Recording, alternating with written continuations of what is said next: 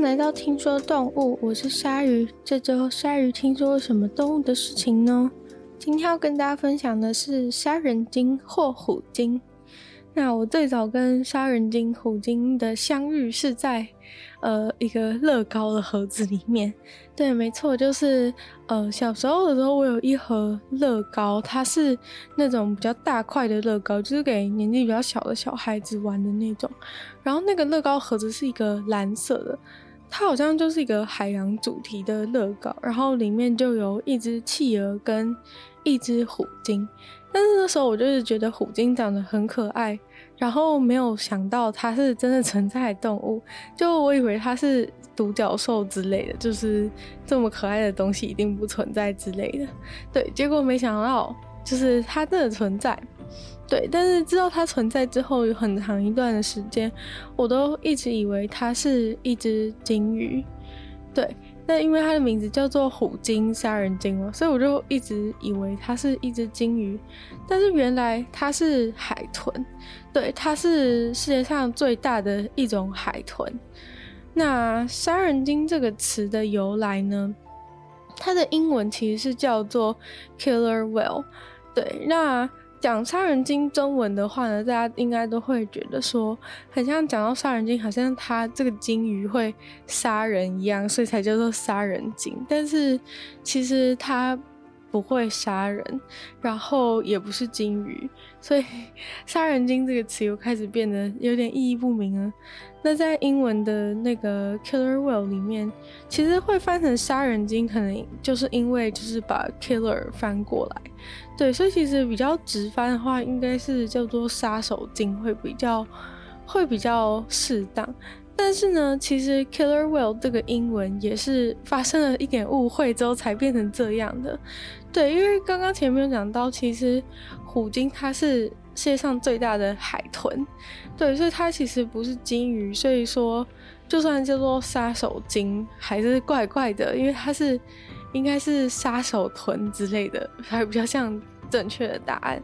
对，但是嗯，其实是因为 killer whale 它原本不是叫做 killer whale，是它其实是 whale killer。对，因为它这个虎鲸这种海豚呢，它其实是以就是杀鲸鱼。闻名的，所以其实是因为呃虎鲸这种海豚，它很会杀鲸鱼，所以被称为鲸鱼杀手。对，所以其实真正原本想要传达的概念应该是 whale killer，鲸鱼杀手的这个动物，所以最后就变成 killer whale，就是这个以讹传讹之后呢，就发生了一点意外。对，所以它其实不是鲸鱼，它就是很很会杀鲸鱼的海豚。对。那在英文里面呢，除了就是 killer whale 这样的俗名以外，也越来越多人使用 orca 这个名字。那 orca 这个名字的话，它算是呃，就是虎鲸它的学名的一部分。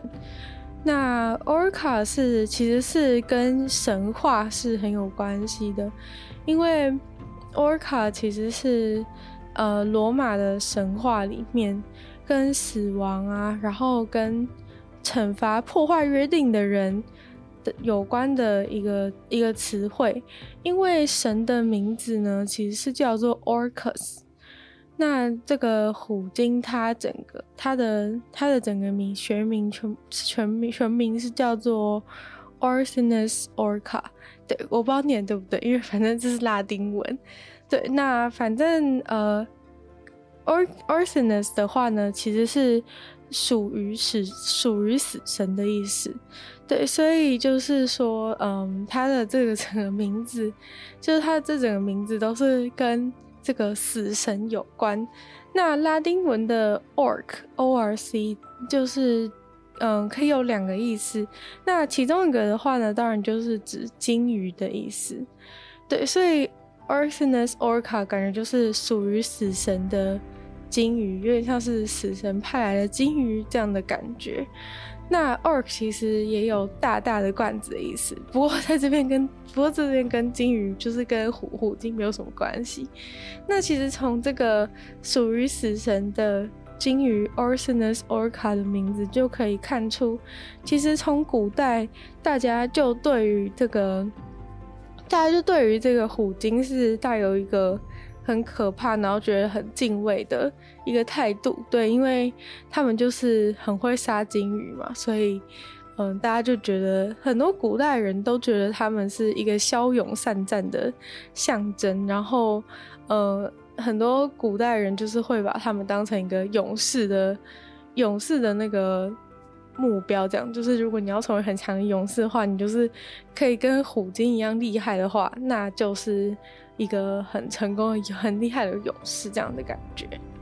那为什么它就是只是一只海豚，但是却可以那么的、那么的凶，然后可以被称为是鲸鱼杀手那么厉害？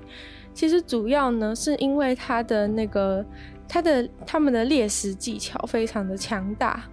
在海洋当中呢，可以称为是最强的猎食者，在就是整个食物链的金字塔顶端。对，像一般来说，我们如果听到就是猎食者的话，一般都会比较快想到在海洋当中可能会是鲨鱼之类的。对，但是其实呢，嗯。虎鲸它其实，在海洋当中真的是强中之强，就是在它它在海洋中其实是没有任何的没有任何的天敌的。它们最大的天敌的话，就是人类。对，每个动物的天敌都是人类。那如果没有人类的话，他们其实是可以主宰整个海洋的世界，因为他们不仅很强大，就是体能方面很强大，更重要的是他们还有一个很聪明的脑袋。对，那因为呃，他们是海豚嘛，并不是鲸鱼。现在大家都知道，海豚他们的就是社交合作的能力是比较强大的，所以他们就是会跟其他一般那种和蔼可亲的海豚一样是，就是是呃群居的动物。对，然后所以他们都会呃一整群的虎鲸一起去打猎，而且更厉害是他们在打猎的过程当中，他们的协调性是非常的好的，感觉就是一切都在一个完美的安排之下在进行打猎，而且嗯，他们很多动物啊，他们其实比如说演化出来的一些演化出来的一些嗯技巧等等，都是靠。天择，然后一直不断筛选留下来的。但是，呃，虎鲸很厉害的一点是，他们跟人类一样，他们的智慧是可以在，嗯、智慧是可以在在呃活着的时候就把它传递给下一代，就是不需要靠就是天择的方式，然后用死亡去淘汰那些不适合的人。就是虎鲸他们是会直接，嗯、跟其他动物非常的不一样，就是他们是会直接的。呃，把他们自己的那个经验传承给下一代，对，所以他们的智慧是能够传下去的。而且，其实还有一件很特别的事情，是因为，嗯，虎鲸的母的虎鲸，它其实不会就是一直不断的生育，直到它不能生育为止。其实，大部分的动物都是。尤其是海洋生物都是要以量取胜，就是说，如果你有生育能力的话，你就最好把这个生育能力发挥到极限，这样子才可以壮大我们的族群。但是虎鲸它们并不会这样做，就是母母的虎鲸不会一直生育，直到它们失去生育能力，因为其实呃中年的母虎鲸有更重要的一个任务，所以呢就把生育的任务呢交给年轻的母虎鲸。中年的母虎鲸呢，其实是有是有更重要的任务，就是传承，就是他们需要去像前面讲到，就是他们的智慧是可以传给下一代，所以中年母虎鲸就会开始要把自己的要把自己的那个智慧，还有一些打猎他们学到的经验，然后传承给继续传承给下一代，让让他们的族群可以更加的厉害，这样子。那。其实虎鲸他们针对不同的动物都有不同的打猎的策略。那他们最厉害的一部分就是使用回音来寻找猎物的事情，像就像人类使用声呐一样，不是从船里面发出声音，然后让声音反弹，借此找到猎物。那其实虎鲸他们使用的方式就是这样，就是用回音来去寻找猎物。那面对鱼群的时候呢，他们的方法，他们的策略就是一大群虎鲸，他们会一起就是制造大量的气泡乱流，然后鱼群可能就会因为看不到看不到那个视野，开始慌乱。然后这时候虎鲸他们就是已经包围了整个鱼群，然后有的时候呢，他们会直接甩尾，然后用用尾巴就是直接就是直接打在那个鱼的身上，然后让鱼就是就是震慑，然后没有办法没有办法赶快反应。然后这个时候呢，他们就会轮流的向。中间靠近去大口的吃鱼，对，那这个时候呢，其他的虎鲸就是还是会还是会好好的把这个鱼群围住，要不然可能就会有一些鱼跑掉。对，那这个呢就称为旋转木马猎鱼法，非常的酷，因为就是虎鲸它们就像旋转木马一样，在那个鱼群的周围就是就是包围着，然后。可能也是在移动的状态下，然后大家轮流进去里面吃，所以就看起来很像就是虎鲸他们在绕圈圈的感觉，所以就被称为旋转木马猎鱼法。那他们其实虎鲸最喜欢吃的鱼呢是尾鱼，但是尾鱼其实是一种一种呃速度非常游的速度非常快的鱼。那这时候，刚刚前面非常炫炮的旋转木马猎鱼法就行不通了。但是呢，他们这追捕呃猎捕尾鱼的方式呢，就是用追的。反正他们就是跟在尾鱼后面一直追，一直追，追到累了之后，追到尾鱼就是没力气游泳累了之后呢，这个时候虎鲸就能够去吃它了，因为直接就是要游得比它更快，然后去。咬住它，这样子太消耗能量，等一下他们就没有能量可以吃吃东西了。所以，呃，他们就是直接跟在后面，一直跟着它游，然后追到尾鱼累了，那他们就就可以直接吃了。那如果是更大只的鮪鱼的话呢？他们甚至会组队，就是 分小队，然后呃从不同的方向去去追它，这样比较有效率。或者是更厉害的是，他们会直接偷渔网里面的鮪鱼来吃。那呃有的时候呢，其实他们也会吃未成年的虎灰鲸，对，反正就是鲸鱼的一种，那就是小的鲸鱼这样子。那这时候呃未成年灰鲸如果遇到危险的话呢，灰鲸的妈妈就会想要去保护灰鲸，但这个时候其实就惨了，因为妈妈想要保护灰鲸的时候，通常就会想要浮到浅海一点去保护它，但是它只要一浮到浅海，它就完蛋了，因为虎鲸就是会开始，就是开始直接看到它在浅海就直接冲过去咬它，然后呃，虎鲸他们就会轮流的把它把那个。鲸鱼就是一就是一人咬一口，然后把它拽到海海比较深的地方，然后轮流的去牵制，轮流去呃虚弱这个鲸鱼，直到它死掉。对，但是他们在吃这种鲸鱼的时候呢，是不能不能让鲸鱼沉得太深，因为虎鲸他们毕竟还是海豚嘛，没有办法就是活在那么深海的地方，然后也没办法在那么深海的地方觅食。所以也不能就是让那个尸体一直这样子沉下去，他们就要又要利用轮流的方式，就是有一些人就是负责就是把尸体往上撞啊，然后有一些人再分再分分批分批去吃这样子，就是有些人先负责撞，有些人在吃，这样轮流的方式才能够就是吃到他们想要吃的食物。但是如果呢，真的在就是可能追那个鲸鱼追到太深的地方才。捕获到它，然后所以那个时候可能已经在一个蛮深的地方，已经不适合长久的在那边吃东西的话，他们呢就会只挑重点的部位吃。其实我觉得他们真的蛮像美食家的，就是虎鲸真的蛮像美食家，他们就是当就是没有办法整只都吃到的时候，他们就会直接快很准的去把一些特别好吃的。够特别好吃的部分拿出来，然后这个时候他们就会优先挑选内脏的器官或者是舌头。对，听起来有点可怕，但是呃，内脏的器官或者是舌头是属于比较软嫩的部位，所以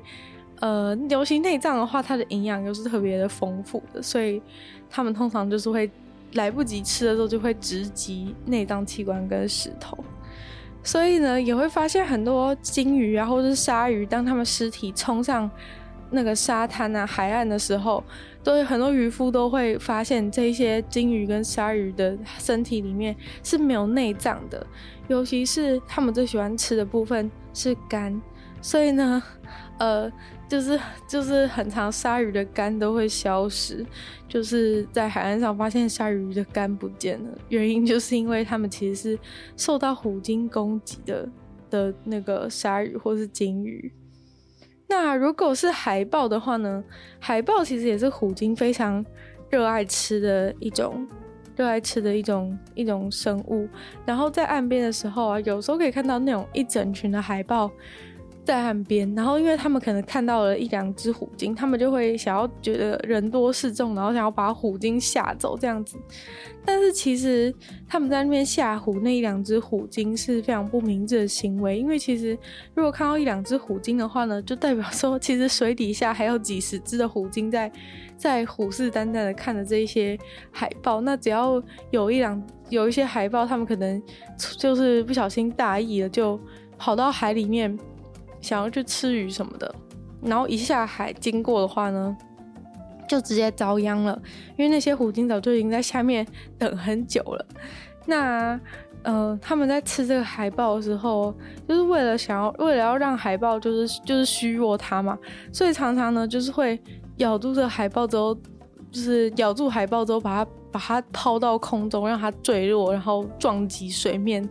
晕眩之类的状况之后，他们会更好的去觅食。那曾经就有一个拍鲸鱼的公司，他就拍到了虎鲸把海豹丢到空中二十四公尺高，然后就是让它整个撞晕之后，然后猎物整个虚弱之后，再开始慢慢的吃。那在寒冷的南极呢，其实有一招更酷的，我把它称为叫做一波带走。那原因就是因为。海豹其实他们浮就是会有的时候会就是在寒冷的地方，就是可能浮冰嘛，他们就是会站在那个浮冰上面，对。但是其实是浮冰的下面呢，就是会有很多虎鲸默默的、默默的跑到那个他们站的那块冰块的的正下方，然后在找到机会的时候，呃，虎鲸就是会，虎鲸就是会瞬间就是把那个。制造一个超大的超大的浪，就是他们从下面可能跳起来之类，造成一个超大的浪，然后结果就把海豹站的那个冰整个这样子掀起来，然后就是整个翻桌的感觉，对，所以呃那块冰被翻桌之后，那个海豹就直接掉到直接掉到水里，然后它一落水的瞬间，他们那个虎鲸就全部一群，然后围上来把它咬爆。对，然后就吃光了。那这一招呢，其实是呃他们非常得意的一招，是透过刚刚前面提到的一个世代传承的能力来精进他们这一招的的那个计划。那他们现在的话，成功率已经有高达八十六趴，就他们每次执行这个一波带走的策略，都几乎八十六趴都可以成功的吃到这个海豹，甚至呢，连站在冰上的驯鹿都被他们这样子吃掉了。虎鲸他们非常擅长精准的合作，然后又很聪明，所以几乎什么动物他们想吃都吃得到。那因为海洋生物的牙齿非常的尖，所以虎鲸他们完全不会让。他们的脸有机会可以靠近自己，一定要先从其他的方向，然后把这个海洋生物突击，然后虚弱他们，让他们没有反击的能力的情况，他们才敢靠近他们的脸，要不然有可能不小心的话呢，自己也会被咬到一口。所以就会采取像是头尾包夹，或是用甩尾赏巴掌，然后把这个生物直接抛到空中，震慑他们各种的战术来，就是避免自己被咬到的行的状况。然后先虚弱的行为呢，其实常常都会被认为看起来很像是在。玩猎物的动作，因为像什么丢到空中，然后是用尾巴尾巴就是甩尾什么的，感觉都很像在玩猎物，所以常常被认为是冷酷无情的一种动物。然后也有生物学家呢观察到虎鲸他们吃掉了自己种族的小孩，那有可能是因为他们是不同派系的，因为虎鲸他们的社交能力很强，然后他们都有自己的。交友圈跟自己的家族等等的，所以有可能是别的派系的别的派系的小虎鲸，他们就把它吃掉。另外呢，就是他们在呃，他们在海洋当中身为这么强的一个猎食者，不过呢，他们其实是没有嗅觉的，但是他们的眼睛跟听力都特别特别好。他们听到的声音不只是可以听到很广的赫兹的范围，甚至连听到的速度都非常快。那用声波找猎物的时候，更厉害，他们会就是一边游，然后一边发出声音，让声音碰到东西的时候会反弹。那厉害的是，不只找得到那个东西在哪里，甚至可以很明确的知道东西的形状，所以很容易就可以判断出那是什么东西。这也是为什么他们不会像鲨鱼一样，他们从来不会。误认自己的猎物，对，像鲨鱼的话，有可能就会因为呃不知道那是不知道那不是他想吃的东西，所以就先就先咬一口看看。但是虎鲸的话，他们因为很远就可以有获得很多的资讯量，就可以判断说那到底是不是自己的猎物。所以如果不是的话呢，他们基本上就不会去不会去靠近，然后不会去攻击。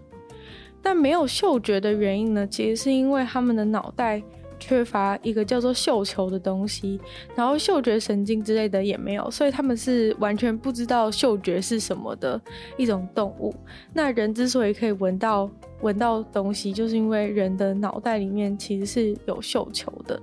所以才能够闻到。那最后就来说说大白鲨跟虎鲸的关系吧。大白鲨的话，大家都会觉得它就是海洋当中的一个很厉害的猎食者，但是其实虎鲸比它们还要更厉害。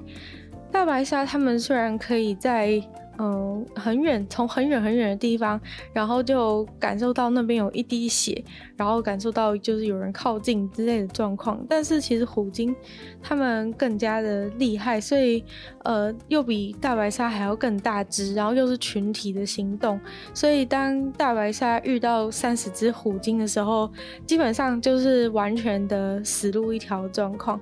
对，因为呃，不止人家体型比较大，然后他们又团队合作进行一个策略的战术，所以呃，大白鲨基本上是不太，如果遇到就是三十只虎鲸，真的想要真的想要杀它的话呢，他们基本上是完全逃不掉的。但是其实传统上，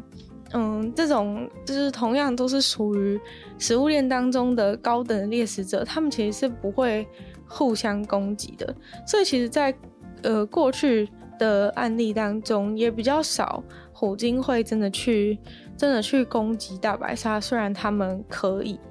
但是呃，近年来可能因为就是海洋生态的改变，因为一些什么，因为一些呃气候变迁啊，就是海洋温度上升，然后很多虎鲸他们可能平常喜欢吃的动物都越来越少了。那可能鱼变少啦，或是尾鱼可能都被渔夫捕光了等等的，所以他们就必须要找其他有更高，就是更容易找到营养价值的一些食物。那所以呢，鲨鱼就成为了他们，鲨鱼就成为他们的首选，因为大白鲨的内脏啊，它的肝其实是有非常丰富的营养。非非常多的蛋白质啊，然后维他命啊、油啊等等，就是一个非常好的补品的感觉。所以在虎鲸没有办法就是吃到那么多食物的时候，他们就决定要就是做一个最英明的打算，就是直接去吃，直接直攻大白鲨的肝，这样他们就可以一次补充到非常多的营养。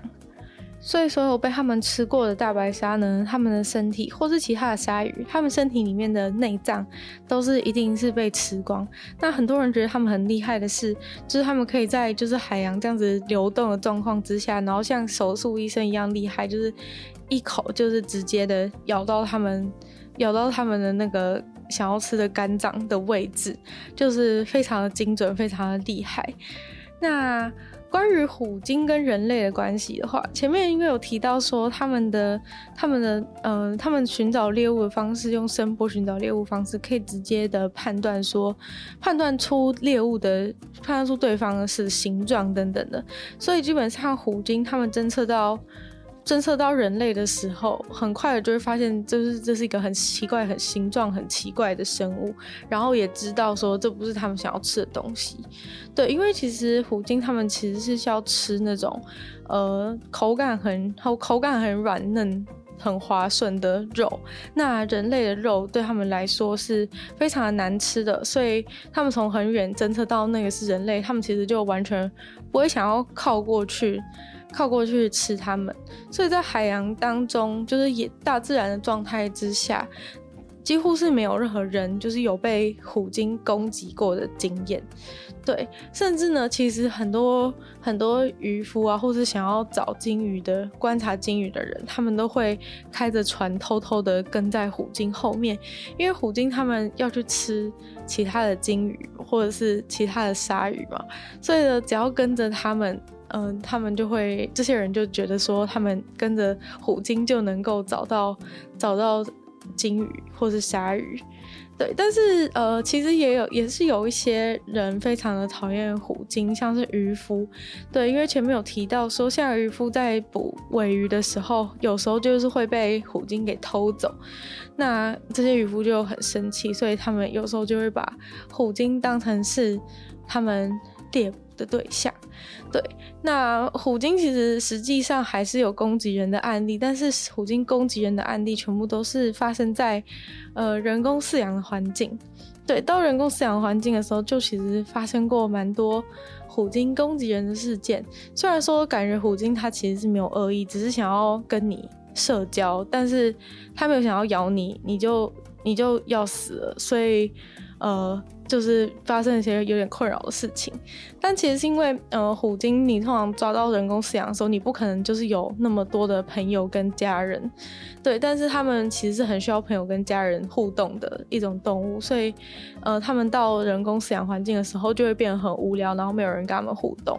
对，所以有时候他们可能想要找人互动的时候，就不小心把人。互动就咬咬到了，对。那在人工饲养环境后，他们也都会变得非常的无聊，因为他们太聪明了，所以就是会想，会想要去做一些比较有趣的事情，然后好奇心很旺盛，所以想要到处跑来跑去。所以关在水族箱的时候呢，通常都会发生不太好的状况。对，所以呃嗯、生物学家通常都是建议说，就是虎鲸的部分也是不要养比较好。那今天的听说动物就到这边结束了。那如果喜欢听说动物、喜欢虎鲸的话呢，就呃就欢迎再把这个节目分享给其他的朋友。然后可以的话，在 Apple Podcast 可以帮我留星星，写下你的评论。然后如果有任何人跟我一样有那个可爱的虎鲸 Lego 的话呢，也欢迎在下面就是跟我认亲。然后有任何想法的话呢，也欢迎留言。然后也可以去听我的其他的节目，其中一个是主题性内容时间比较长的《女友的纯粹不理性批判》，另外一个是呃。会每周二、四、六跟大家分享一些新闻新资讯的节目《鲨鱼》，那就希望大家可以订阅我 YouTube 频道，是追踪我 IG，那就希望听说动物可以继续在每周五跟大家更新，那我们就下次见喽，拜拜。